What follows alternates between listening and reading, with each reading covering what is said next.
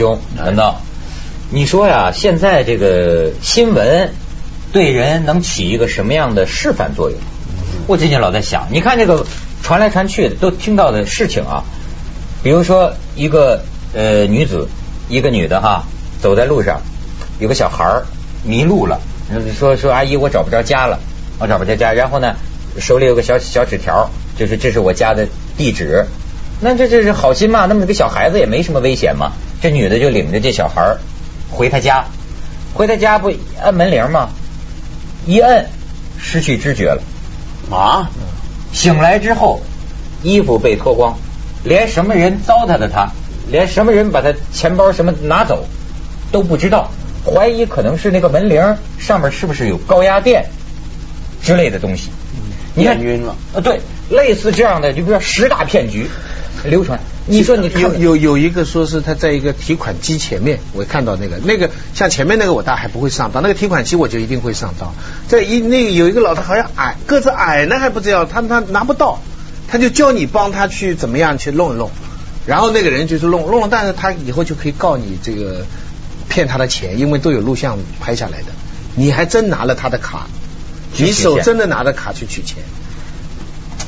所以逃都逃不掉，证据铁证。我再给你看一个照片，你你看看，这是发生在这个云南云南昭通一个一个一个区啊，最近有这么一个案子，七十四岁的这老太太，旁边是是这个人叫姓陈的，怎么老太太绊倒了，然后股骨头，你知道吗？老年人摔呀，这老年人不能摔，一摔特别容易就是对对对对，然后就说这个股骨头要做什么人工股骨头，这一下几万十几万，结果呢，这老太太。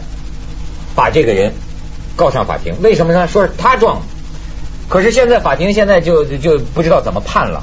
我跟你说，就跟上次原来南京那个事儿一样啊，咱这个法庭怎么判咱不说，这两件事情都有极大的可能性，就是说是好了，是帮老太太，是好心扶她，但是呢，老太太是穷啊，还是怎么回事？就有这个可能性。你像上次南京的那个叫彭宇吧，那个事儿。我我我报道嘛，哎呦，我就发现，反正最后这个就是说，彭宇这番或者说当时这个网上这个网友啊，还都比较同情这个这个人，就是说，当时把他扶起来，然后呢，把老太太儿子还旁边还有一个证人嘛，打电话把老太太儿子叫过来，老太太儿子一说说那个你跟我呃，就说我一个人送医院，哎，我扶不动我妈，你你跟我一块儿去，但这家好人做到底啊。跟着就一块去，好像还垫了点钱，结果呢？学雷锋啊，这是。对，到医院一出来一说，哎，你这医疗费多少多少？老太太一拍大腿，哎，就是你把我给撞的呀！哦，嗯，傻了。所以雷当然了，就好像最后这个法院并不一定支持咱们这种描述。我说的是当时网上很多同情这个人讲的这个类似的故事。嗯，在在美国我听过有这样的例，就是说老太在超级市场前面滑倒了。嗯。滑倒了以后，那路人嘛，旁边的人就去扶他。那扶了以后呢，他结果他也是不知道什么伤了什么之后，但最后这个老太太家里的人就告他，告他，他那还挺有法律依据。他说你去扶他的时候没有得到他的许可，他没有授权你碰到他的身体，因此你碰到他身体了，在医学上也有可能你扶的一不小心把本来摔的变严变得更严重了。哎呦，对不对？真的是可能是变变严重了，但是你是去扶他的。那个他，而且在美国的事情更糟糕，还不牵涉到这个人坏，这个人好，就是律师在中间起作用。对，律师只要有钱赚，是什么都干的。对，律师一听这个事情，就说有的告。如果说这个扶你的人是一个有钱人的话，律师马上就接这个官司，肯定可以有大额的赔款赔上来。所以我都说，你老说这个会对人造成一个什么影响呢？打打那谁还敢帮人呢？不过最近出现一个趋势，就是前一阵子呢，大家都老骂一些有钱人，说现在很多有钱人为富不仁啊。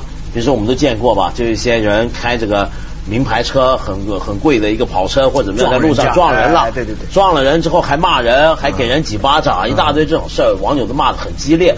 但现在最近呢，出现越来越多这样的类似这种事件，什么事件呢？就让人觉得，哎，怎么很多人是被人帮的人？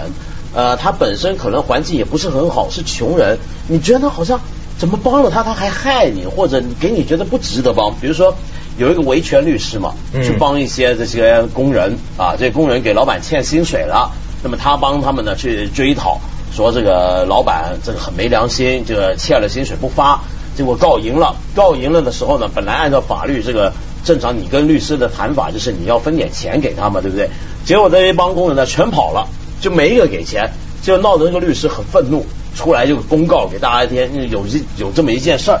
然后另外有时候呢，有更多的事情是什么呢？就是有些人就做好心帮人啊，比如说看到一个报道上说某个人怎么样，情况很凄惨，然后或者给你写封信，其实我们也常收到这种信，就是希望你帮帮忙吧。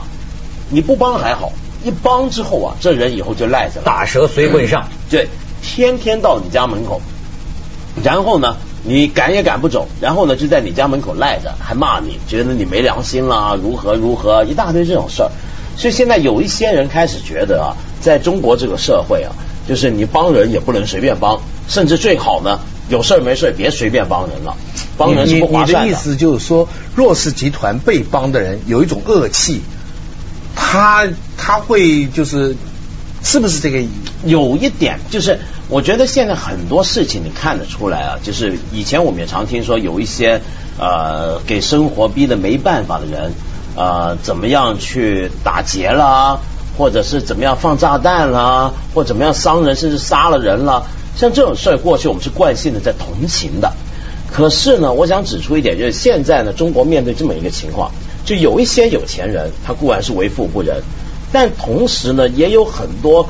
生活上很贫困的人啊，他有一种愤怒，他愤怒什么？他觉得这个社会欠了他，世界对他不公平，所以呢，他无论出来做什么事情都是可以的，都是应该的。我我做什么再不好的事情，我我也是得，我只是想要回我应该要的东西。嗯，他们有人说编那个电视剧嘛，就一般通俗的给老百姓看的电视剧，有一个圣经，就是说。怎么踩乎富人都行，就是不能帮富人说话。这样的电视剧大家都好。但但是你觉得他愤怒也有他道理啊？我就看到过一个实例，就是说人家装修完了哈，父子兵。嗯。那这个其实呢，在旁边人看的那个富人呢，其实是挺吝啬的，而且穷人真的是做了很多事情。那最后呢，那夫人临走呢，就给些钱。那个父亲啊，就感激的不得了。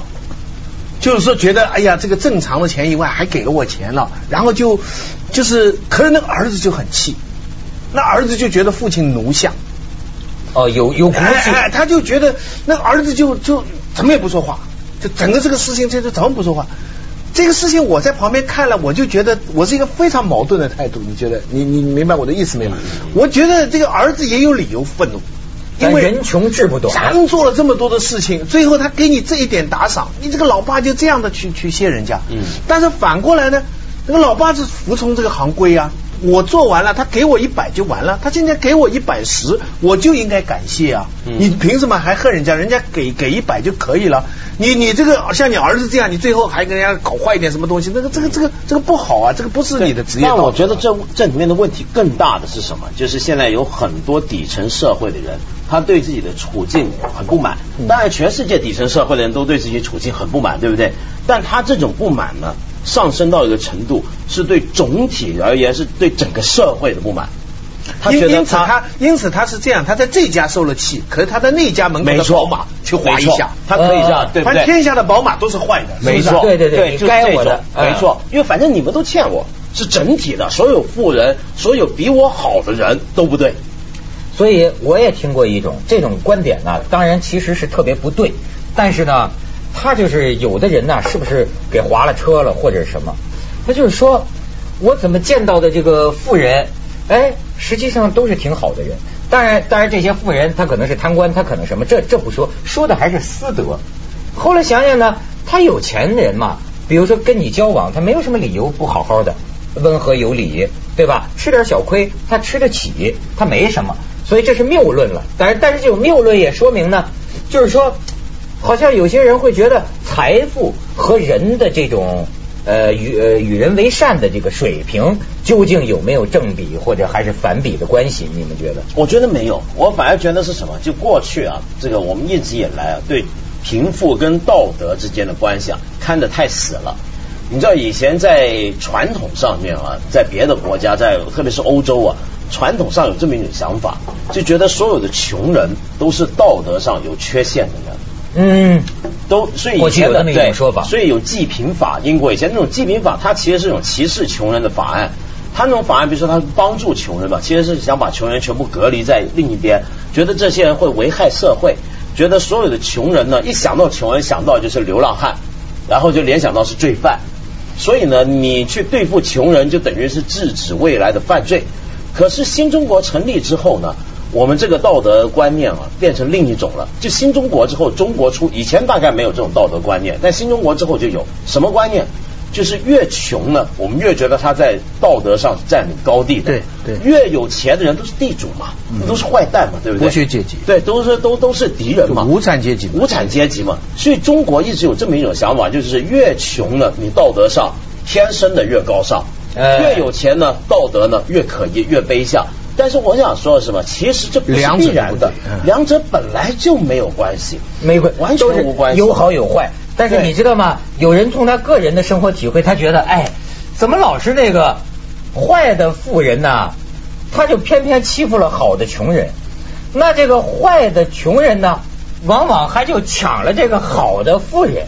就往往就你你记得前一阵儿那个保安的那个事件挺惨的，对就是说十五岁的少年被保安捅死了。可是这保安为什么捅死你呢？因为这个这个少年呐，也是个老骂这个保安，那臭农民，你这咋怎么怎么着？你你说弄得人家实在就是也也忍无可忍啊也是忍无可忍，就出现这种暴力的这种行为。你说怎么这俩这偏偏碰一块儿了呢？你我我我觉得是这样，就是我们有时候啊，很容易把个人的经验或者你看到的一两件事夸大，嗯以为是社会整体印象。所有的歧视跟偏见不都是这么来的吗？像以前有些人他歧视黑人，他可能是碰到一两个黑人，他觉得啊怎么打过劫了什么样，他从此以后他就觉得所有的黑人都是罪犯。嗯这就是我们很容易把自己遭遇过的事情、一些个人经验夸大上升为一个总体的普遍的一个现象，所以就很容易产生歧视。其实今天我们说，呃，富人都是为富不仁，或者说穷人都是愤怒的一群，要对社会造成危害，这都是一种偏见。嗯对本来就没有必然联系。没错，锵锵三人行，广告之后见。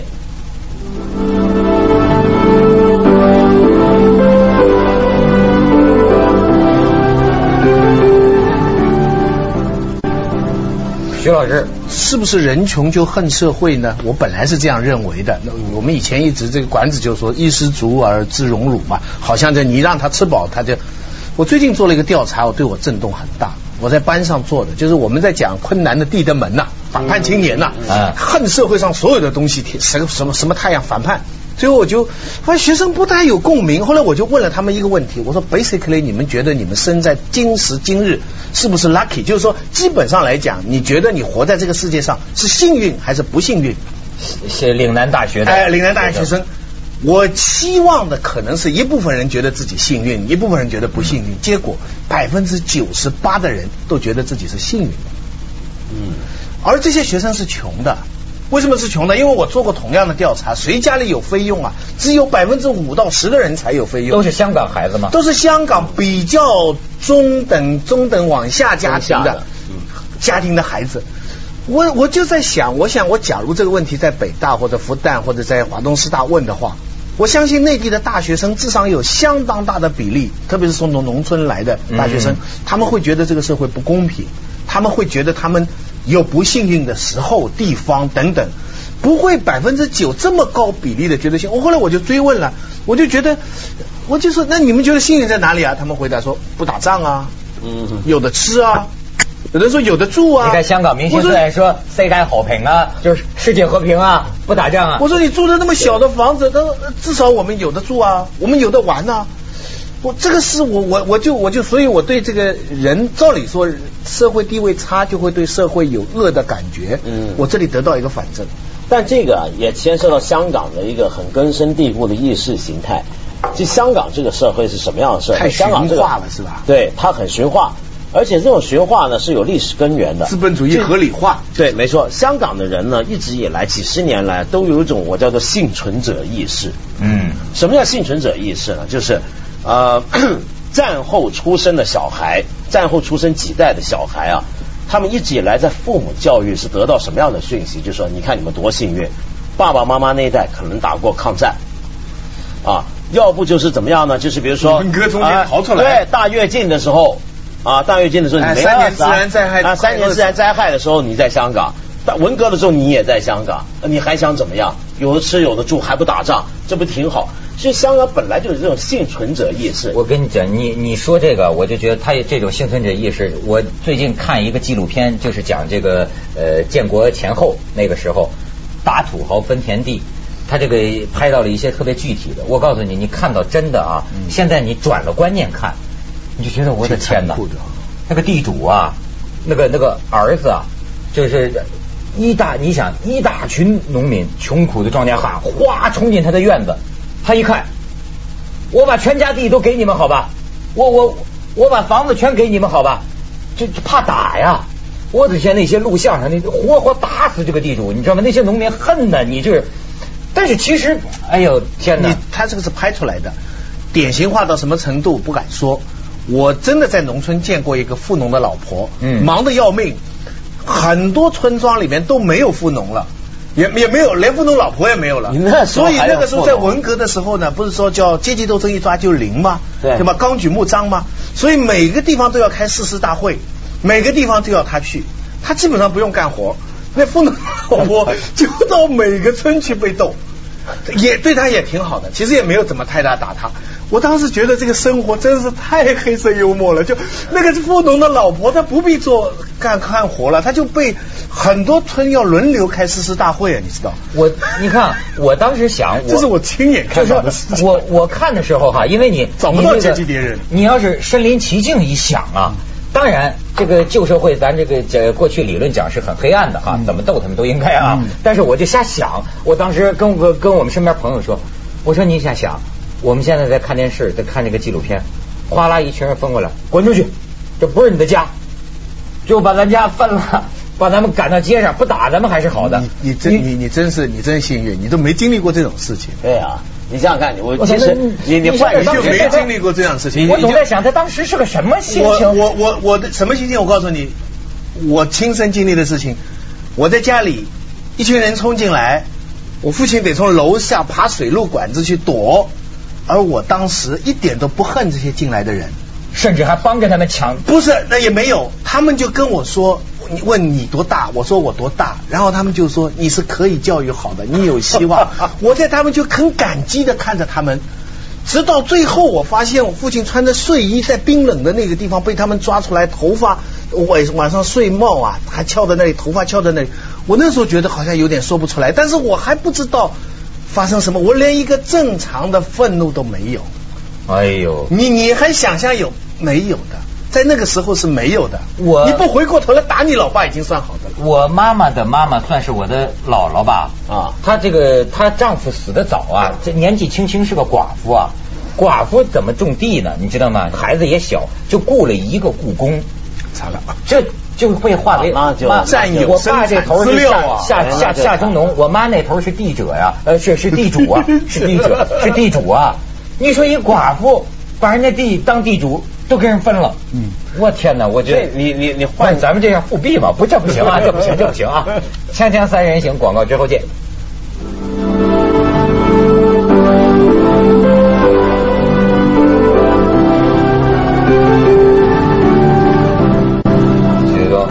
阶级的狗崽子，不不不，我才不是的，这话放出来是你身上吧？我这跟一点，我们刚才讲世道人心嘛，那简单的公式就是说，假如你对世道看得越越觉得越不合理，就人心就变得越冷越愤怒，对不对？但是其实这个好像我们说经济条件好一点，人心就会好像宽容一点，对不对？其实又有一个反证。